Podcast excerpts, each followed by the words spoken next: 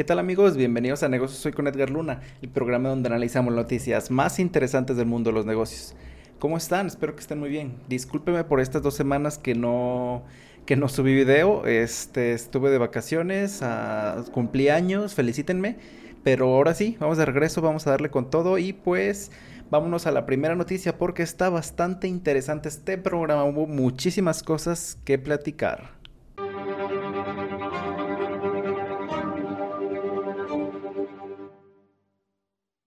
En la primera noticia que vamos a platicar esta semana habla de Amazon, porque ha despedido a 100 personas en el Reino Unido. ¿Por qué Amazon ha despedido a 100 personas en el Reino Unido?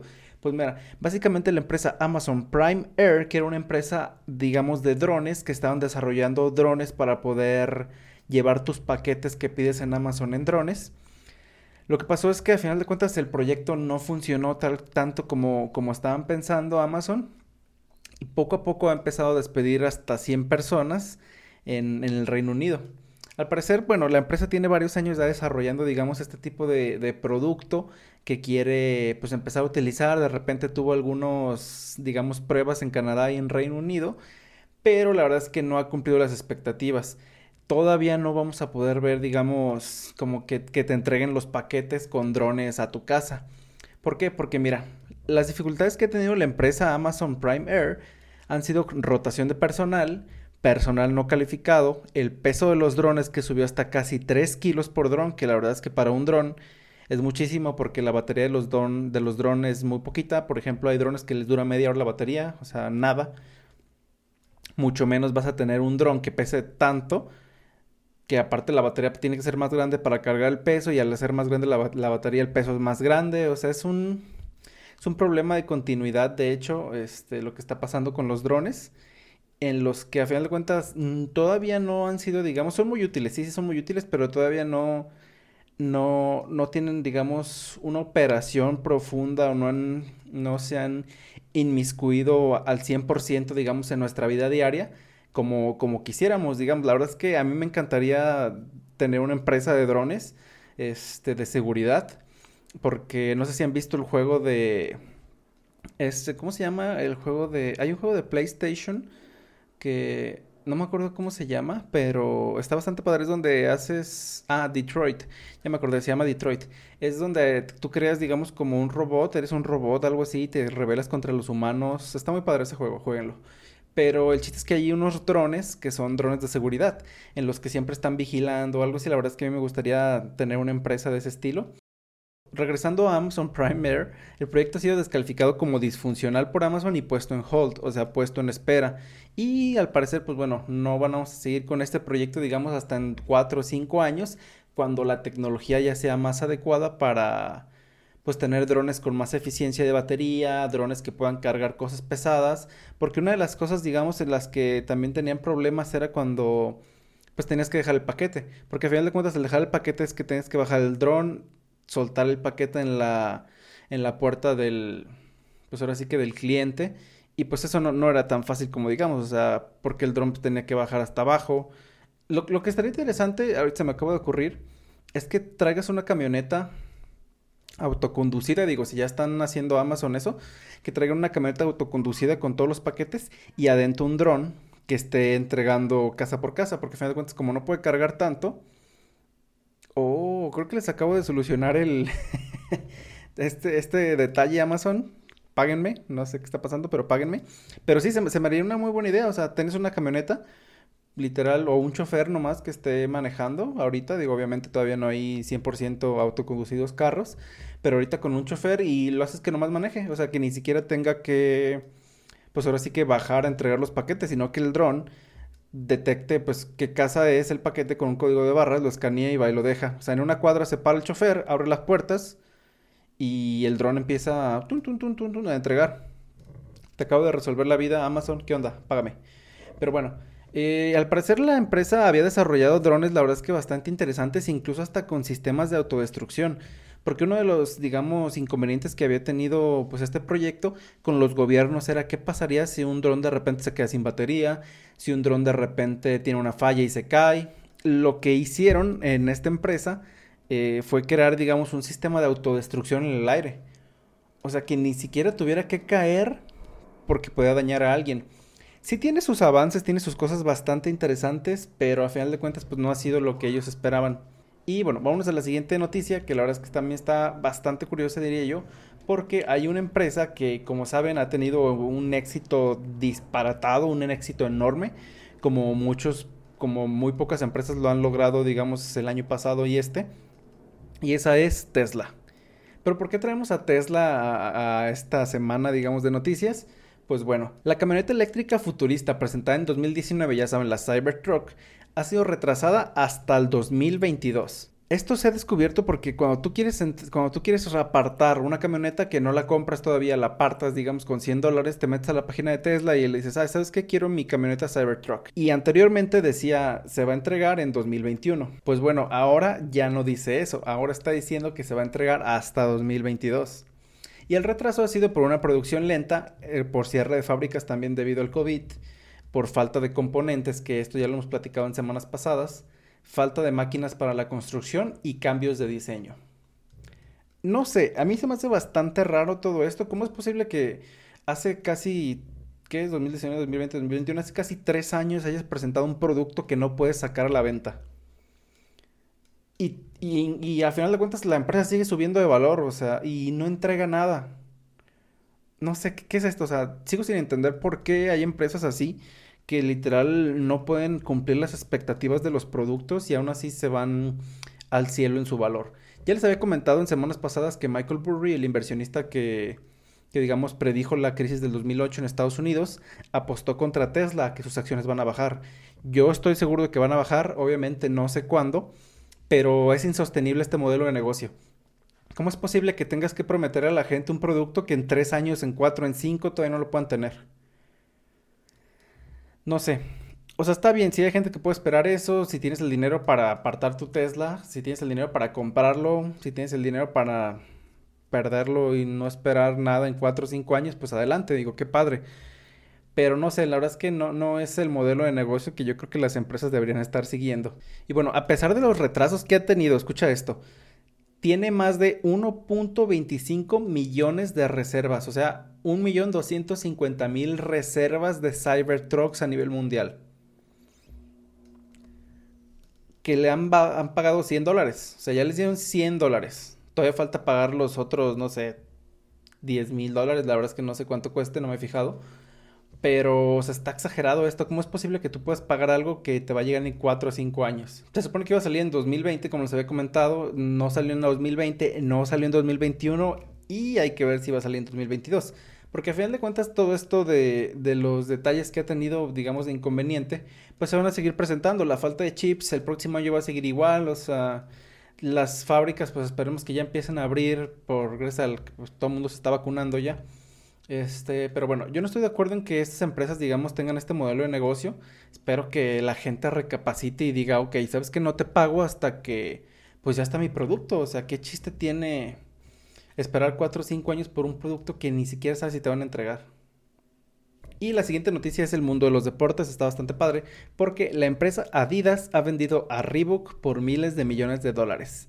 Sí, tú sabes cuáles son esos, esos zapatos Reebok. Son los que tu papá usa todos los domingos con un short beige y una camisa polo para hacer una carne asada. Esos zapatos son los que estás pensando exactamente. Bueno, la empresa será vendida a Authentic, Authentic Brands Group, que es dueña de Forever 21, Náutica, entre otras muchas marcas, digamos, así como de ropa, de deportivas, de ese estilo. El acuerdo habría sido por alrededor de 2.500 millones de dólares. Y el CEO de Adidas, Casper Roasted, comentó lo siguiente. Reebok ha sido una parte valiosa de Adidas y estamos agradecidos con las contribuciones que la marca y el equipo detrás de ella han hecho a nuestra empresa. Con este cambio de propietario creemos que la marca Reebok estará bien posicionada para el éxito a largo plazo. ¿Por qué Adidas está vendiendo Reebok? La verdad es que no, no dijeron, o sea, solo se está viendo como una posible oportunidad, digamos, de venta y pues lo están aprovechando. La marca Adidas adquirió Reebok en 2016 junto a CCM Hockey y Greg Norman, que son marcas, digamos, de hockey y de golf respectivamente, por aproximadamente 3.100 millones de dólares en 2016. O sea, era un dineral. Y luego las vendió por las otras dos, la de hockey y la de, digamos, la de golf, las vendió por 500 millones de dólares. Por lo que la verdad es que apenas está recuperando su inversión. Y no. Porque mira, 2.500 millones de dólares que acaba de vender Reebok, más 500 millones de dólares de las marcas que ya había vendido, esto da 3.000 millones de dólares, ¿no? dices, le costó 3.100 millones.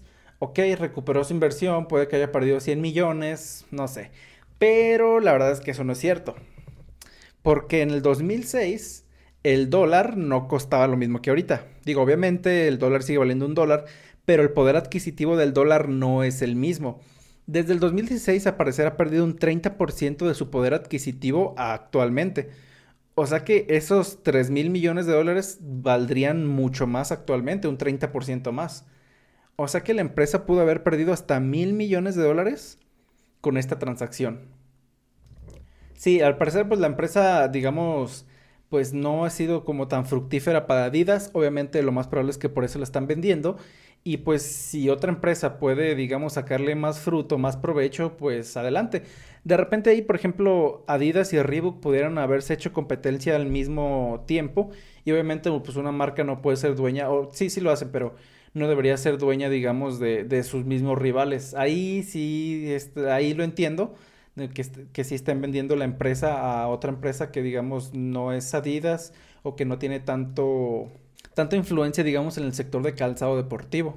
La siguiente noticia es que Google va a bajar el salario. Si trabajas en Google te van a bajar el salario, lo más probable, si trabajas desde tu casa hubo una filtración de la tabla de sueldos de Google en la que se aparecía que todas las personas que trabajaran desde su casa o haciendo home office iban a tener un recorte de sueldo de hasta 20%. Imagínate eso, que el 20% de tu sueldo te lo quiten así de la nada. Mm, no creo que esté padre. Y la justificación es porque el salario mínimo es diferente en cada ciudad de Estados Unidos. Esto va a ser en Estados Unidos. Y pues sí, digo, tiene sentido no, no te pagan lo mismo en Nueva York que en California, no te pagan lo mismo en, no sé, Nebraska que en Connecticut o algo así. Sí, sí tiene que ser muy diferente el, el, el pago o el salario mínimo en cada estado, en cada ciudad de Estados Unidos. Pero a ver, si Google actualmente les está pagando lo mismo a todos los empleados, como si estuvieran en sus oficinas, aunque estén desde casa, ¿por qué habría de bajarles el sueldo?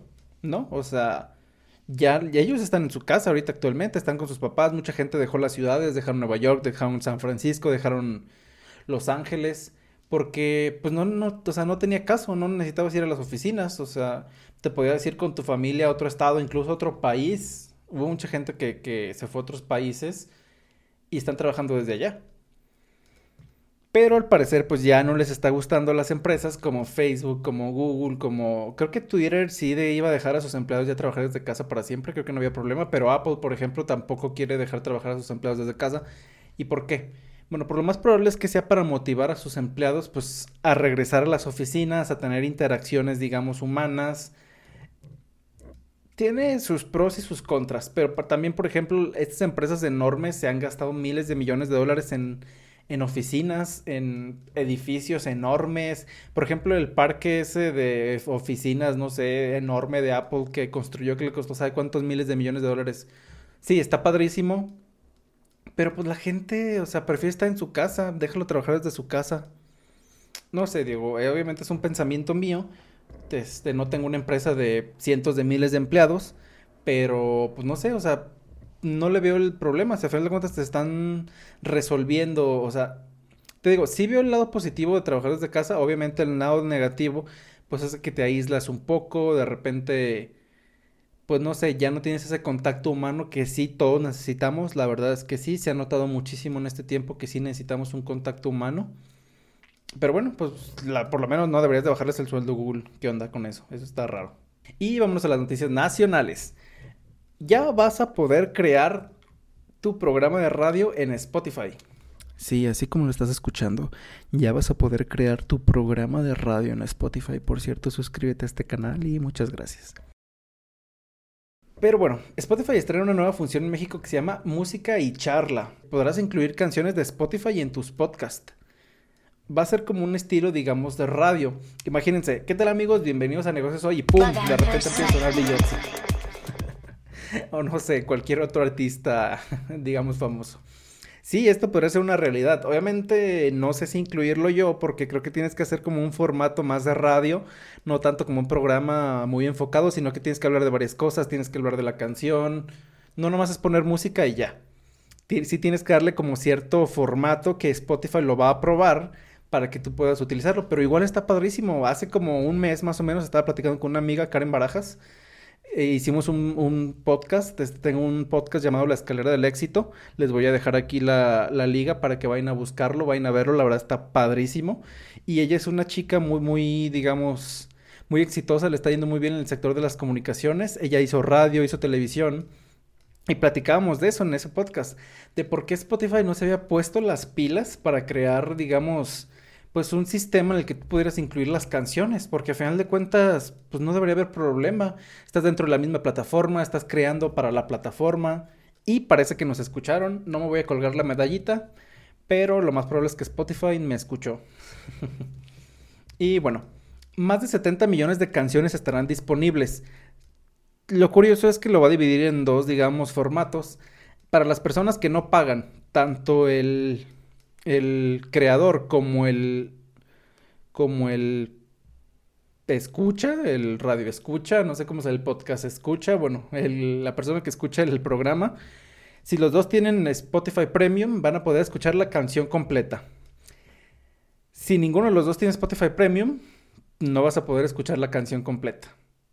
Está bastante curioso porque la verdad es que yo no pago Spotify, no me gusta tanto, prefiero YouTube Premium porque además de los videos sin anuncios, además de que no puedes, te, puedes salir de la aplicación, digamos, y seguir escuchando el video. Yo la verdad es que escucho más podcast en YouTube que en, que en Spotify o en Apple Podcast. Este, aparte también tiene YouTube Music y es gratis. O sea, y tiene muchísimas más canciones. Bueno, no sé si muchísimas más, pero por lo menos todos los videos que están en YouTube los puedes escuchar como música también. Pero bueno, al parecer beneficiaría a todos los artistas porque cada vez que se reproduzca su canción recibirían regalías. Y el podcast estaría dividido por partes. De hecho ya hay varios podcasts, los pueden buscar, ya hay unos que están haciendo este, yo me metí hoy en la mañana a buscarlos. Y sí, te sale parte 1, canción, parte 2, canción, parte 3, canción, o sea, para que tú te vayas saltando, digamos, depende de dónde que quieres escuchar, si nomás quieres escuchar la canción, pones las canciones y ya, si quieres escuchar a la persona que está haciendo el programa, también lo puedes hacer. Está bastante padre. Y la aplicación se llama Anchor, que es la que, la que puedes utilizar, digamos, para hacer este programa. Anchor es una aplicación que Spotify adquirió unos años, que en donde tú puedes subir los podcasts. Este podcast lo subimos a Anchor y ahí, digamos, lo distribuye entre otras plataformas. Spotify, Apple Podcast, Google Podcast, eh, varias. Y bueno, a ver amigos, ¿quién se anima a subir su podcast? Vámonos al área de emprendedores, que como saben me gusta bastante. Y es que tenemos un nuevo unicornio. La verdad es que ya perdí la cuenta de cuántos unicornios tenemos, 5 o 6 por ahí. Y se llama Tienda Nube, que es una plataforma de e-commerce que se ha convertido en el próximo unicornio. Es la, digamos, competencia directa de Shopify aquí en Latinoamérica. Es una tienda en línea. Tú puedes subir tus productos, crear tu tienda y vender a través de Tienda Nube. Al parecer la empresa tiene ya más de 90 mil tiendas en línea con 15 millones de ventas cada año. Y como les comenté, está enfocada en el mercado latinoamericano. Tiene un costo accesible, la verdad es que me metí a buscar y pues no está mal, desde 200 pesos al mes y el 2% por transacción. O sea que tú vas a pagar 200 pesos cada mes y aparte el 2% de las ventas que hagas. No se me hace mal, la verdad es que se me hace muy barato, 200 pesos pues cualquiera que vende algo los puede sacar. Y ese 2%, pues la final de cuentas lo puedes agregar en tu costo del producto y ya. O sea, se me hace muy bien. No, no se me hace mal. No lo he probado. He probado Spotify, digo, he probado Shopify. Tal vez le dé una oportunidad aquí a Tienda Nube y lo probamos, a ver qué tal. Y bueno, la empresa ha recibido 500 millones de dólares de inversión en la serie E, los cuales serán utilizados para expandirse en México, Brasil y Argentina e iniciar operaciones en Colombia, Chile y Perú, lo que la convierte en la quinta startup más valiosa de Latinoamérica. Imagínate eso, muy padre, felicidades tienda nube. El CEO de la empresa, Santiago Sosa, comentó lo siguiente. Con nuestra nueva inversión reforzaremos nuestra misión de reducir las barreras de emprendimiento en toda Latinoamérica, asegurando que cualquiera pueda vender en el mundo digital. Esto está cambiando la economía e impactando cientos de miles de empleos directos e indirectos en la región. Enhorabuena, la verdad es que Tienda Nube, vamos a darle una checada a ver si pues me late. Igual, vamos viendo. La siguiente noticia es de otro levantamiento de capital. Como les digo, hay mucho dinero en el aire, solo hay que saber atraparlo. La empresa Creana, que es una plataforma de educación que lo más probable es que la hayas visto, ha levantado 70 millones de dólares en la serie B más grande de Latinoamérica. Por lo general, las primeras series, por ejemplo, una serie puede ir de, no sé, 500 mil, un millón, dos millones de dólares, o sea, pocos millones. La serie B va a las decenas de millones, 10, 15, por ahí millones de dólares, ya series grandes, pero no 70. O sea, la, la, empresa coreana se ha llevado 70 millones de dólares en su serie B. O sea, es la segunda vez que levanta inversión y ya se ha llevado 70 millones de dólares. Imagínate al llegar a la serie E, como la empresa anterior, se va a llevar mil millones. Si sigue creciendo Creana, lo más probable es que se apunte como un próximo unicornio, aunque yo creo que todavía le falta un poquito para eso. La empresa fundada por Diego Olcese, que es el CEO, y Rodolfo Dañino, COO, que ya les he explicado la diferencia entre CEO, Chief Executive Officer, y COO, Chief Operations Officer, se especializa en la creación de habilidades específicas como marketing digital, diseño, dibujo y pintura, desarrollo web, etcétera, etcétera. Y actualmente cuenta con más de 700 cursos y escucha esto, más de 5 millones de estudiantes. La empresa ha levantado aproximadamente 95 millones hasta la fecha con los fondos de capital e inversionistas Mountain Nazca, Salesforce Ventures, Rethink Education, Alive Ventures, IFC y Dila Capital. ¿Por qué les comento los nombres de todos estos, digamos, fondos de inversión? Porque a final de cuentas, si ustedes son emprendedores, si ustedes son empresarios, son las puertas que van a tener que tocar para, pues, conseguir inversión. No siempre es la mejor opción, obviamente, pero si quieres crecer, pues, a pasos rápidos, digamos, agigantados, pues levantar, digamos, eh, rondas de inversión, pues es una de las formas más rápidas de crecer. Y vámonos por la última noticia de esta noche. No sé por qué digo noche si es de día, pero bueno. La empresa de taxis voladores Yobi sale a bolsa en Estados Unidos. La semana pasada, antepasada, ya no recuerdo porque me fui de vacaciones.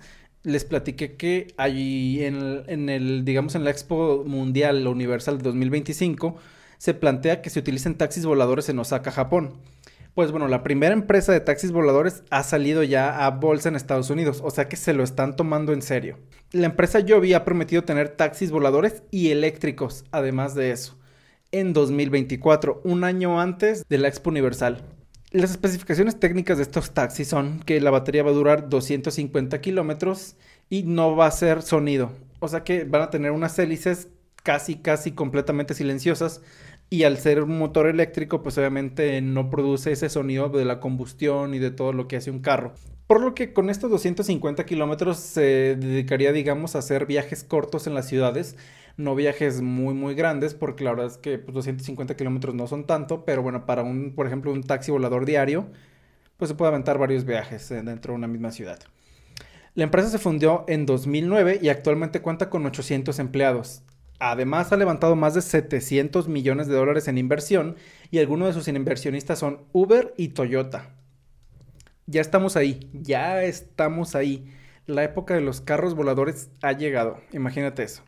Estoy seguro de que esta década, máximo la siguiente, que 2030 máximo, sí, ya vas a poder ver carros voladores sin ningún problema. Sin ningún problema.